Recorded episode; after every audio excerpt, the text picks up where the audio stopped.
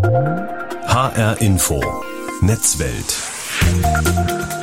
in München wurde gerade der Deutsche Computerspielpreis verliehen. Auch dort war der Ukraine-Krieg am Anfang der Verleihung kurz Thema, denn auch die Unternehmen aus der Branche helfen, wo sie können. Wir haben gesehen, dass wir ganz viele Kolleginnen und Kollegen haben in betroffenen Ländern, natürlich in der Ukraine. Wir haben auch viele Leute in Russland arbeiten. Wir sind äh, sofort dabei gewesen zu schauen, wie es denen geht. Und ich glaube, da sind wir nicht alleine.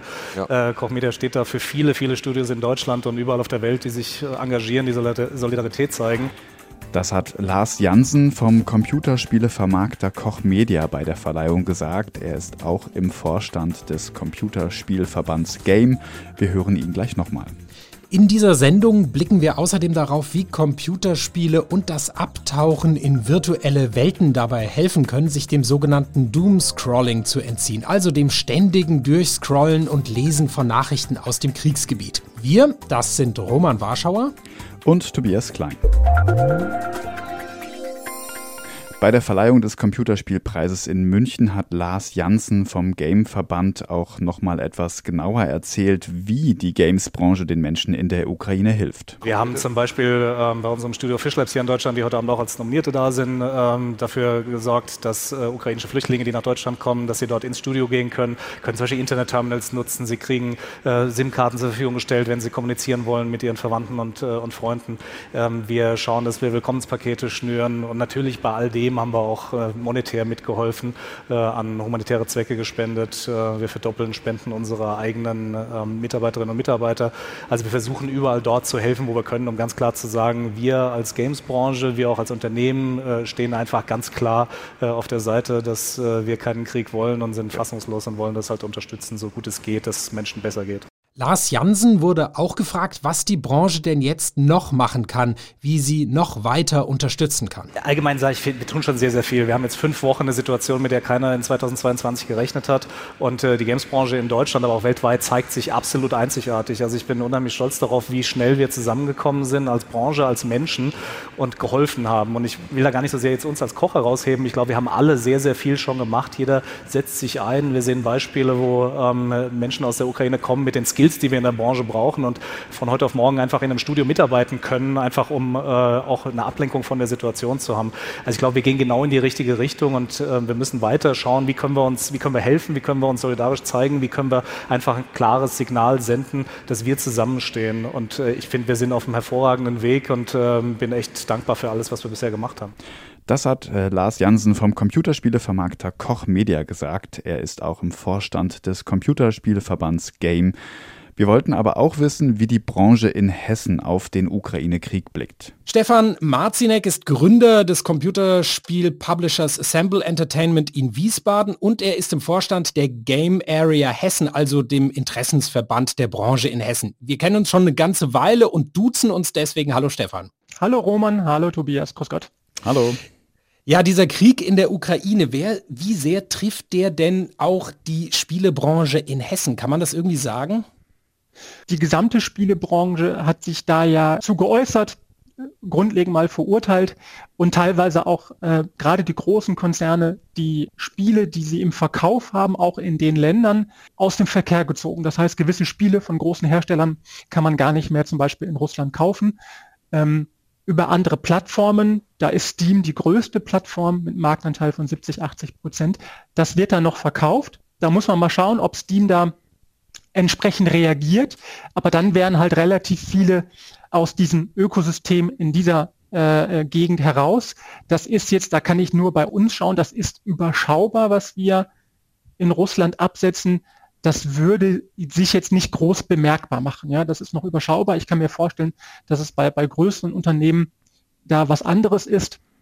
Viel schlimmer ist es aber, glaube ich, äh, gerade für die Leute, die da arbeiten, ähm, und für größere Unternehmen, die dort eigene Studios und Niederlassungen haben, die ja jetzt auch dann schauen, Leute zurückholen, äh, Unterstützung anbieten, was kann man machen, ähm, um den Leuten da zu helfen. In Osteuropa, aber eben auch in der Ukraine gibt es durchaus erfolgreiche, namhafte Studios, Entwickler.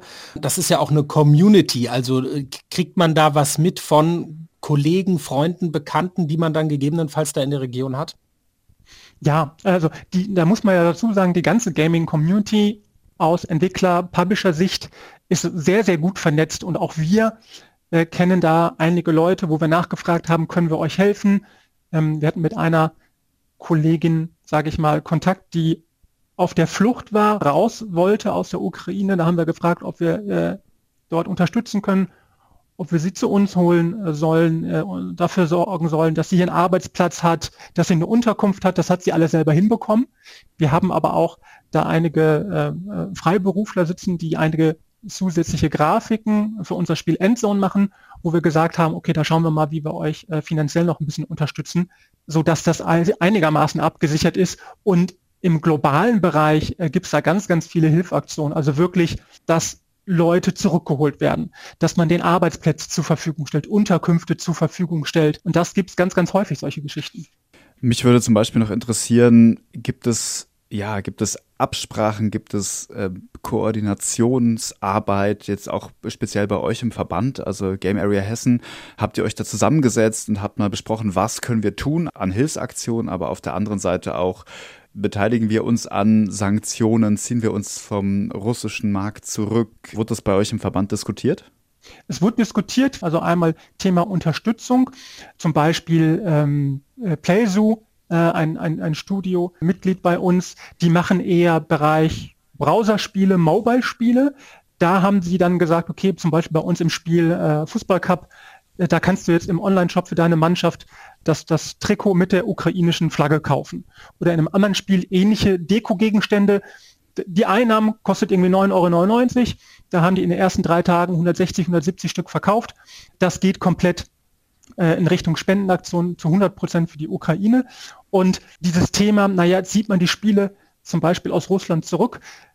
Das ist gar nicht so einfach, ähm, weil die wenigsten Spieleentwickler und Publisher sei denn wir reden hier von den großen, eigene Vertriebsplattformen haben. Wir vertreiben unsere Spiele zu 99 Prozent rein digital, nur ganz, ganz wenige Spiele kommen da in den Handel. Das heißt, in der Regel vertreibst du über digitale Plattformen im PC-Bereich Steam. Äh, GOG, GOG hat den Vertrieb äh, teilweise eingestellt und dann bist du noch auf den digitalen Plattformen Sony, Microsoft, die da auch ähnlich teilweise agieren. Und was ja auch ein starkes Zeichen ist, da, da fragt man dann, schon mal vorher, okay, was machen einige, was gibt es für Institutionen, Initiativen, mit denen man da zusammenarbeiten kann, damit das koordiniert ist. Und da gab es ganz, ganz viele Beispiele. Gibt es noch konkrete Aktionen, die auch Hilfsaktionen, die auch umgesetzt wurden aus der, aus der Game Area Hessen? Das hat man ja so gehört. Es wurden irgendwelche Spiele-Bundles zum Beispiel zu einem vergünstigten Preis rausgegeben, dass die Spieler sich beteiligen konnten. Gibt es da konkrete Aktionen, wo du nochmal ein Beispiel nennen könntest? Das gab es bei uns auch. Also es gab ähm, diese, diese Spiele-Bundles über verschiedene Plattformen, sei es ein großes Humble-Bundle oder zum Beispiel Fanatical, die haben Bundle gemacht, ähm, ist eine Vertriebsplattform, Online-Plattform. Da waren wir auch dabei mit einigen kostenlosen Spielen, die wir da reingegeben haben, also wo keiner was dran verdient. Und äh, das Bundle war in weniger als 24 Stunden. Ich weiß jetzt nicht mehr auswendig, wie viele Spiele da drin waren, aber es waren nicht wenige. Das war in weniger als 24 Stunden ausverkauft und die haben knapp 160.000 Dollar äh, damit eingenommen, die gespendet wurden. Und da waren wir zum Beispiel mit dabei. Und das gibt aber, aber auch verschiedene Bundles weltweit. Da sind teilweise riesige Summen äh, zusammengekommen. Ja. Humble Bundle, ich glaube, das Bundle lag so um die 20 Millionen Dollar äh, was da zusammengekommen ist. Fortnite, der Fortnite-Entwickler Epic, die haben in den ersten Tagen, glaube ich, eine Spendenaktion gemacht und haben da schon 45 Millionen Dollar eingesammelt. Ähm, also da sind wirklich sehr, sehr hohe Summen zu, zustande gekommen. Jetzt gab es von euch bei Sample Entertainment ja auch eine Aktion. Ihr habt ein Spiel, nennt sich Endzone. Da gibt es eine Erweiterung dafür. Und wenn ich es richtig verstanden habe, habt ihr da ähm, zumindest für einen bestimmten Zeitraum die Einnahmen, die über den Verkauf dieses Zusatzpakets ähm, eingenommen wurden, die habt ihr wiederum auch gespendet, ist richtig, ja? Ja, ähm, also bei uns ist es nicht nur Endzone, wir haben für, für verschiedene Spiele eine sogenannte Save the World Edition, die kostet in der Regel immer 10 Euro mehr als der normale Preis. Dafür kriegt man auch ein bisschen mehr Inhalt. Das kann mal ein Artbook sein, das kann ein Soundtrack sein, solche Sachen und man unterstützt damit einen guten Zweck. Das war bei Endzone zum Beispiel so, dass man dafür, da wird ein Baum für gepflanzt, da waren es ja schon 50, 60.000 Bäume, glaube ich, so um den Dreh. Bei anderen Aktionen äh, wurden Impfstoffe zur Verfügung gestellt oder ein Hunger, Welthungerprogramm unterstützt oder, oder Patenschaften.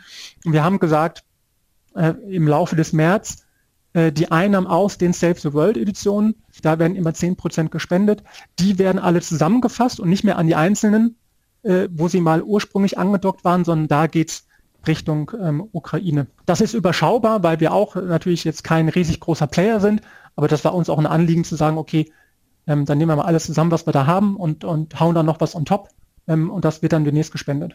Das sagt Stefan Marzinek, Gründer des Computerspiel-Publishers Assemble Entertainment in Wiesbaden und er ist im Vorstand der Game Area Hessen. Vielen Dank für das Gespräch. Also, auch in Hessen unterstützt die Games-Branche die Menschen in der Ukraine. HR Info, Netzwelt. Kommen wir nun zu einem Phänomen, das sich Doomscrolling nennt. Dieser Begriff ist gerade in den letzten Wochen oft gefallen und er bezeichnet das exzessive Konsumieren von negativen Nachrichten im Internet. Also wenn ich mich bei Twitter, Facebook und Co. und auf Nachrichtenseiten durch die negativen Schlagzeilen scrolle, zum Beispiel über den Krieg in der Ukraine. Wenn jemand sehr viel und ständig solche negativen Schlagzeilen konsumiert, dann kann das gesundheitsschädliche Folgen haben. Und darüber haben wir mit Martin Geißler gesprochen. Er ist Professor für Kultur und Medien an der EAH Jena und Leiter des Medienpädagogischen Instituts für Computerspiele. Wenn jetzt jemand, der wirklich viele negative Nachrichten liest, sagt, das wird mir alles zu viel, kann es denn dann aus Ihrer Sicht sinnvoll sein, mit einem Computer- oder Videospiel davon abzulenken? Also halten Sie das für eine gute Idee? Das kann eine gute Idee sein, war es auch vorher schon. Also Spiel, ich würde es gar nicht nur auf digitale Spiele beziehen, sondern im weitesten Sinne bieten immer an, das ist ein Wesenszug des Spiels, äh, mehr oder weniger von der Alltagssituation, die sogenannte Als-Ob-Situation heißt das dann, äh, abzuweichen. Das heißt also, ich trete ein in eine andere Realität, wenn man so möchte, das darf man jetzt aber auch nicht verwechseln. Ähm, ich trete ein in einen Schutzraum, der von Dingen des Alltags bisweilen befreit ist. Es muss Schnittstellen geben zur Alltagswelt, gar keine Frage, um Bezüge wiederum aufnehmen zu können. Es muss aber auch einen Raum geben, das beginnt schon letzten Endes mit dem Sandkasten, in dem neue Regelstrukturen aufgebaut werden. Und wenn man dann sagt, okay, äh, das wird mir gerade zu viel, ich brauche einmal einen Raum, in dem ich mich entweder von diesen Dingen entlastet sehe oder, und das kommt vielleicht nachher nochmal zur Sprache, mich auch anders wirksam empfinde. Denn was diese Konflikte, Corona, der Krieg jetzt, mit äh, sich bringen, ist ja auch eine Art Überlastungsgefühl im Sinne von, Mensch, was kann ich denn jetzt hier tun? Und da bieten sich Spiele im Allgemeinen, Computerspiele insbesondere natürlich an, dieses Wirksamkeitsgefühl den Menschen ein bisschen zurückzugeben. Das ist erstmal völlig okay. Auch, auch das darf dann natürlich nicht übertrieben werden. Es gibt ja den Begriff des Doomscrolling, also dann, wenn ich jetzt ständig die neuesten Meldungen auf Nachrichtenseiten lese und mich durch die Posts zum Ukraine-Krieg bei Twitter und Facebook scrolle, ähm, ist dann so ein Spiel gut, um mich aus so einem Teufelskreis rauszuholen oder kommt es da vielleicht auch auf das Spiel drauf an oder ist es vielleicht gar nicht gut? Also auf jeden Fall würde ich äh, sagen, kann es keine monokausale Antwort hier geben. Also ähm, das Doomscrolling dockt ja so ein bisschen an an das, was Susanne Sonntag mal geschrieben hatte in ihrem Buch Das Leiden der anderen betrachten. Das heißt, auf der einen Seite sind wir natürlich äh, bemüht, informiert zu sein, auch äh, letzten Endes sozial zu sein, hier über unseren Nahbereich hinaus mitzubekommen, was in der Welt passiert. Das ist wichtig, das ist gut. Auf der anderen Seite darf es natürlich nicht dazu führen, dass in einer gewissen Art und Weise der Mensch entweder in Angstzustände gerät, sich nur noch bedroht fühlt oder aber, wie soll ich sagen, ähm, diese Aufregung, so seinen Sonntag, die Lust der Empörung, der Selbstempörung zu genießen und sich nur noch darüber zu echauffieren, äh, das kann es dann auch nicht sein. Äh, ob Computerspiele hier ein Weg sein können, ich glaube in doppelter Hinsicht ja und nein. Also zunächst muss man sagen, Computerspiele sind Repräsentationen äh, von Gesellschaft. Das heißt also, das, was in der realen Welt existiert, greifen Computerspiele auf, spiegeln es wieder. Die Entwicklerinnen von Computerspielen entwickeln Computerspiele nicht im völlig politiklosen Raum, sondern sie bringen ihre persönlichen Geschichten, die Interessen, äh, auch monetäre Interessen mit ein, auch Interessen ihres Landes bringen sie mit ein. Und das Spiel bietet also an, ein Spiegelbild zu sein der Gesellschaft, je nachdem, wo dieses Spiel natürlich auch entwickelt wurde, wer die wesentlichen Figuren waren, die das Spiel entwickelt haben. Das heißt also, das können SpielerInnen aufnehmen, möglicherweise auch reflektieren und sich dann diesen Dingen auseinandersetzen. Gleichzeitig ist das Spiel aber, wie vorhin schon gesagt, ein Raum, der auch mal das andere zulässt und wo ich dann sagen kann, okay, ich erlaube mir hier für ein paar Minuten eine Ablenkung. Und wenn wir ganz ehrlich sein wollen, das ist etwas, was mir persönlich ganz wichtig ist, dass das Spiel nicht immer instrumentalisiert wird, nicht im utilitaristische Sinne verstanden wird. Spiel darf auch mal nur Spiel sein. Und es ist okay, sich diese Zeit zu gönnen, auch mal äh, ja, rauszugehen aus Belastungszuständen in neue Welten abtauchen, auf der einen Seite, auf der anderen Seite aber eben auch ähm, vielleicht in einer anderen Form aktuelle Themen, aktuelle gesellschaftliche Themen aufgreifen im Computerspiel, gilt aber am Ende ja genauso auch für ein Buch äh, oder ein Film beziehungsweise eine Serie. Kann man das dann gleichsetzen oder ist ein Spiel dann doch nochmal was anderes? Äh, man kann es insofern gleichsetzen, als was das die narrative Ebene angeht. Also ja, auch Bücher und Kunst im weitesten Sinne und so weiter und so fort. Ähm, Filme greifen Themen ihrer Gesellschaft auf, geben sie wieder. Auch da müssen wir nochmal unterscheiden. Nicht jeder Film, nicht jedes Buch ist gleich gut und natürlich ist auch nicht jedes Computerspiel gleich gut. Äh, die haben die Diskussion, ob Computerspiele Kulturgut sind, 2008 beendet. Ja, sind sie. Sind sie Kunstgut? Na, das ist eine Qualitätsfrage, die muss von Spiel zu Spiel unterschieden werden. Aber tatsächlich gibt es einen großen Unterschied zu den vorgenannten Medien. Denn äh, im Computerspiel, anders als im Buch oder aber auch im Film, ist das aktive Handeln der Spielenden Voraussetzung für die Entfaltung des Spiels. Das heißt also, das Spiel geht nicht weiter, wenn ich nicht irgendwas tue.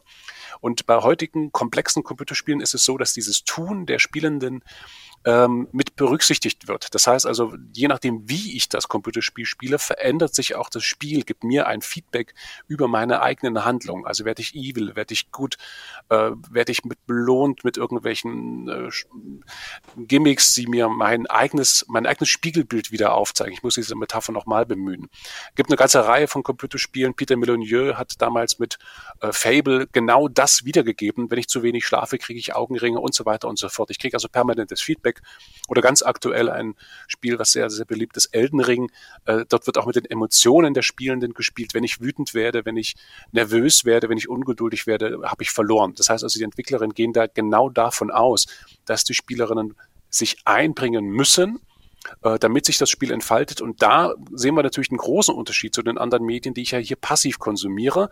Und hier bezogen auf die aktuellen Krisen, auf Corona und den Krieg in der Ukraine, muss man sagen, dieses Wirksamkeitsgefühl Spielenden oder Menschen im Allgemeinen zu vermitteln, ist vielleicht gerade gar keine so schlechte Idee, dieser Ohnmacht ein bisschen entgegenzutreten.